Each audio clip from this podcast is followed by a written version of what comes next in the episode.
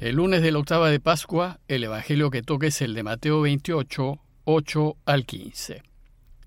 En aquel tiempo las mujeres se marcharon a toda prisa del sepulcro, e impresionadas y llenas de alegría, corrieron a anunciarles a los discípulos. De pronto, Jesús les salió al encuentro y les dijo, Alégrense. Ellas se acercaron, se postraron ante él y le abrazaron los pies. Jesús les dijo, No tengan miedo Vayan a comunicar a mis hermanos que vayan a Galilea y allí me verán. Mientras las mujeres iban de camino, algunos de los guardias fueron a la ciudad y comunicaron a los sumos sacerdotes todo lo ocurrido. Ellos, reunidos con los ancianos, llegaron a un acuerdo y dieron a los soldados una fuerte suma, encargándoles. Digan que sus discípulos fueron de noche y robaron el cuerpo mientras ustedes dormían y si esto llega a oídos del gobernador, nosotros nos lo ganaremos y lo sacaremos de apuros. Ellos tomaron el dinero y obraron conforme a las instrucciones, y esa historia se ha ido difundiendo entre los judíos hasta el día de hoy. Con el domingo de resurrección iniciamos ayer la octava de Pascua, y hoy es lunes de la octava, y la octava de Pascua consiste en ocho días de celebraciones por la resurrección de Jesús. Ocho días de especial alegría, porque Él vive, porque ha resucitado. Será una semana intensa marcada por el profundo e indescriptible gozo por el triunfo de Jesús sobre la muerte. Y todas las lecturas de esa semana se van a referir a ese gran domingo de resurrección y van a tratar de las apariciones de Jesús a los suyos y de lo que experimentaron ellos en sus encuentros con Él. Para ayudarlos a meditar en los textos de esta semana, les sugiero primero Imaginar una persona muy cercana, papás, hijos, pareja o amigos queridos, a quien quieren profundamente y que fallece repentinamente. Imaginen y sientan el dolor y la tristeza que este hecho les produce. Y luego, imaginen cuál sería su reacción y sentimientos si tres días después vuelven a ver a esta persona viva, feliz y sana, y la pueden volver a tocar y abrazar. ¿Cómo reaccionarían? ¿Qué sentirían? Pues algo así debieron sentir María, su madre, y los discípulos al volver a ver a Jesús. Una alegría imposible de contener ni describir. El texto de hoy es la continuación de esa primera experiencia profunda que según Mateo tuvieron las mujeres delante de la tumba. Ellas fueron al sepulcro muy temprano y como saben encontraron la tumba abierta y vacía y ante la tumba vacía vivieron una profunda e indescriptible experiencia espiritual. Y se llenaron de la absoluta certeza de que Jesús vive y que la muerte no ha podido con él, y experimentaron con total claridad que en efecto ha vuelto a la vida. Recordemos además la reacción inmediata que tuvieron. Ellas fueron a toda prisa a contárselo a los demás. El Evangelio de hoy retoma el relato desde este punto y tiene dos partes claras. Primero el envío que Jesús hace a las mujeres para que vayan y cuenten a todos esta gran noticia, e inmediatamente después el antitestimonio de los soldados romanos. Veamos la primera parte, el envío de las mujeres. Según Mateo, hasta ese momento las mujeres no habían visto a Jesús, solo habían visto la tumba abierta y vacía, y ante ella habían vivido una indescriptible experiencia espiritual que hizo que estuviesen ciertas, sin dudar ni poder dudar, que Jesús estaba vivo y que había resucitado, aunque a él no lo vieron. El texto de hoy inicia en este punto diciendo que las mujeres se marcharon a toda prisa del sepulcro e impresionadas y llenas de alegría, corrieron a anunciarlo a los discípulos.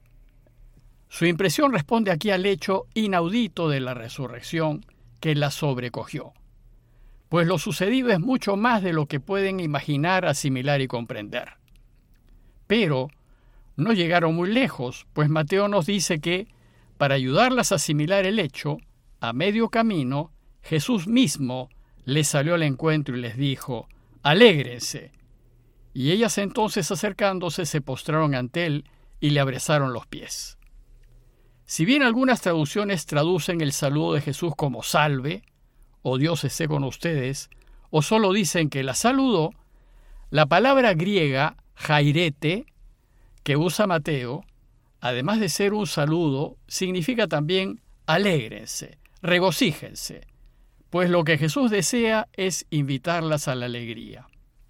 Este saludo expresa la incontenible alegría mesiánica, la alegría de los últimos tiempos, la alegría que tendremos cuando Dios venga a reinar abiertamente. Y es el mismo verbo que usa San Lucas cuando nos relata el saludo del ángel a María, en ese encuentro en el que le anuncia que nacerá Jesús. Pues le dijo, Jaire María, alégrate María, el Señor está contigo. Después de ese saludo esperanzador, el texto nos dice que las mujeres se acercaron, se postraron ante él y le abrazaron los pies. No sabían cómo expresar su emoción y se quedaron extasiadas aferrándose a sus pies y comprobando de esta manera que era real. Pero la resurrección no nos puede dejar paralizados. No podemos quedarnos prendidos del Señor. No podemos retener esa gran noticia solo para nosotros. Debemos contarla. Por eso, el Señor las envía. En sus apariciones Jesús resucitado va a estar enviando a su iglesia a que cuente a todos la gran noticia del triunfo de la vida. Y a las mujeres les dijo Jesús, no tengan miedo, vayan a comunicar a mis hermanos que vayan a Galilea, y allí me verán. Lo primero que les dijo fue, no teman, Dios es más grande que la muerte y Él nos estará acompañando siempre. Lo segundo fue, cuenten, compartan, díganle a todos esa extraordinaria noticia. Y lo tercero fue, allí me verán pero lo veremos solo cuando nos pongamos a trabajar con Él y cuando les contemos a todos cómo hay que vivir para ser felices. Y entonces ellas partieron a comunicar la noticia. Luego viene la segunda parte del texto, el antitestimonio de los soldados. Una antiquísima tradición cristiana recoge unos rumores que circularon entre los judíos del primer siglo y que estaban destinados a desprestigiar el anuncio de los discípulos. Y el evangelista en las líneas que siguen nos relata uno de esos rumores. Y el rumor era que Jesús no resucitó y que la tumba estaba vacía porque los discípulos robaron su cadáver y después salieron con el cuento de su resurrección. Pero, ¿y por qué Mateo recoge este rumor? Seguramente lo hizo porque el rumor estaba circulando en su comunidad y poniendo en duda el anuncio y la enseñanza de los discípulos. Y entonces Mateo busca aclarar las cosas y desmontar esos rumores. Tengamos presente que el Evangelio de Mateo se escribió en la última década del primer siglo y que él lo escribió a modo de catecismo a fin de enseñar a su comunidad el camino de Jesús. Ya Mateo nos ha dicho que las autoridades judías habían solicitado a Pilatos guardias para custodiar el sepulcro y evitar que desaparezca el cuerpo de Jesús. Y Pilato lo concedió, así es que la tumba estaba custodiada. Bueno, pues dice el texto que mientras las mujeres iban a contarle a los discípulos que Jesús había resucitado, algunos de la guardia fueron a la ciudad a contar a los sumos sacerdotes todo lo que había sucedido, lo de la piedra corrida y lo de la tumba vacía. Y según Mateo, esta noticia causó una gran conmoción entre las autoridades judías, a tal punto que convocaron a una reunión urgente del Sanedrín para tratar el asunto. Dice el texto que reunidos con los ancianos, celebraron consejo y dieron una buena suma de dinero a los soldados, advirtiéndoles, digan que sus discípulos vinieron durante la noche y robaron su cuerpo mientras ustedes dormían. Según Mateo, los que cuidaban el sepulcro eran soldados romanos, y a ellos los judíos decidieron pagarles para que alteren la versión de lo sucedido y les dijeron, si la cosa llega a oídos del procurador, el romano Pilatos, nosotros lo convenceremos y les evitaremos complicaciones. Entonces ellos tomaron el dinero y procedieron según las instrucciones recibidas. Esta es la descripción de una típica coima, cuyo objetivo es saltarse la verdad o ir en contra de la justicia. Y entonces, según Mateo, por dinero se esparció la noticia de que es falso que Jesús haya resucitado, sino que más bien los discípulos habían robado su cadáver. Y es así como termina el relato. Dice Mateo que se corrió esa versión entre los judíos hasta el día de hoy. Es decir, ese rumor circulaba en el tiempo en que Mateo escribió su Evangelio. Pero el rumor desapareció con el tiempo, pues no tiene mucho sustento, ya que si los judíos lo hubiesen robado, lo hubiesen tenido que hacer en sábado, y como eran muy observantes, no iban a romper el descanso sabático para hacerlo. Y hay que decir que mover una gran piedra no habría dejado dormir a los guardias.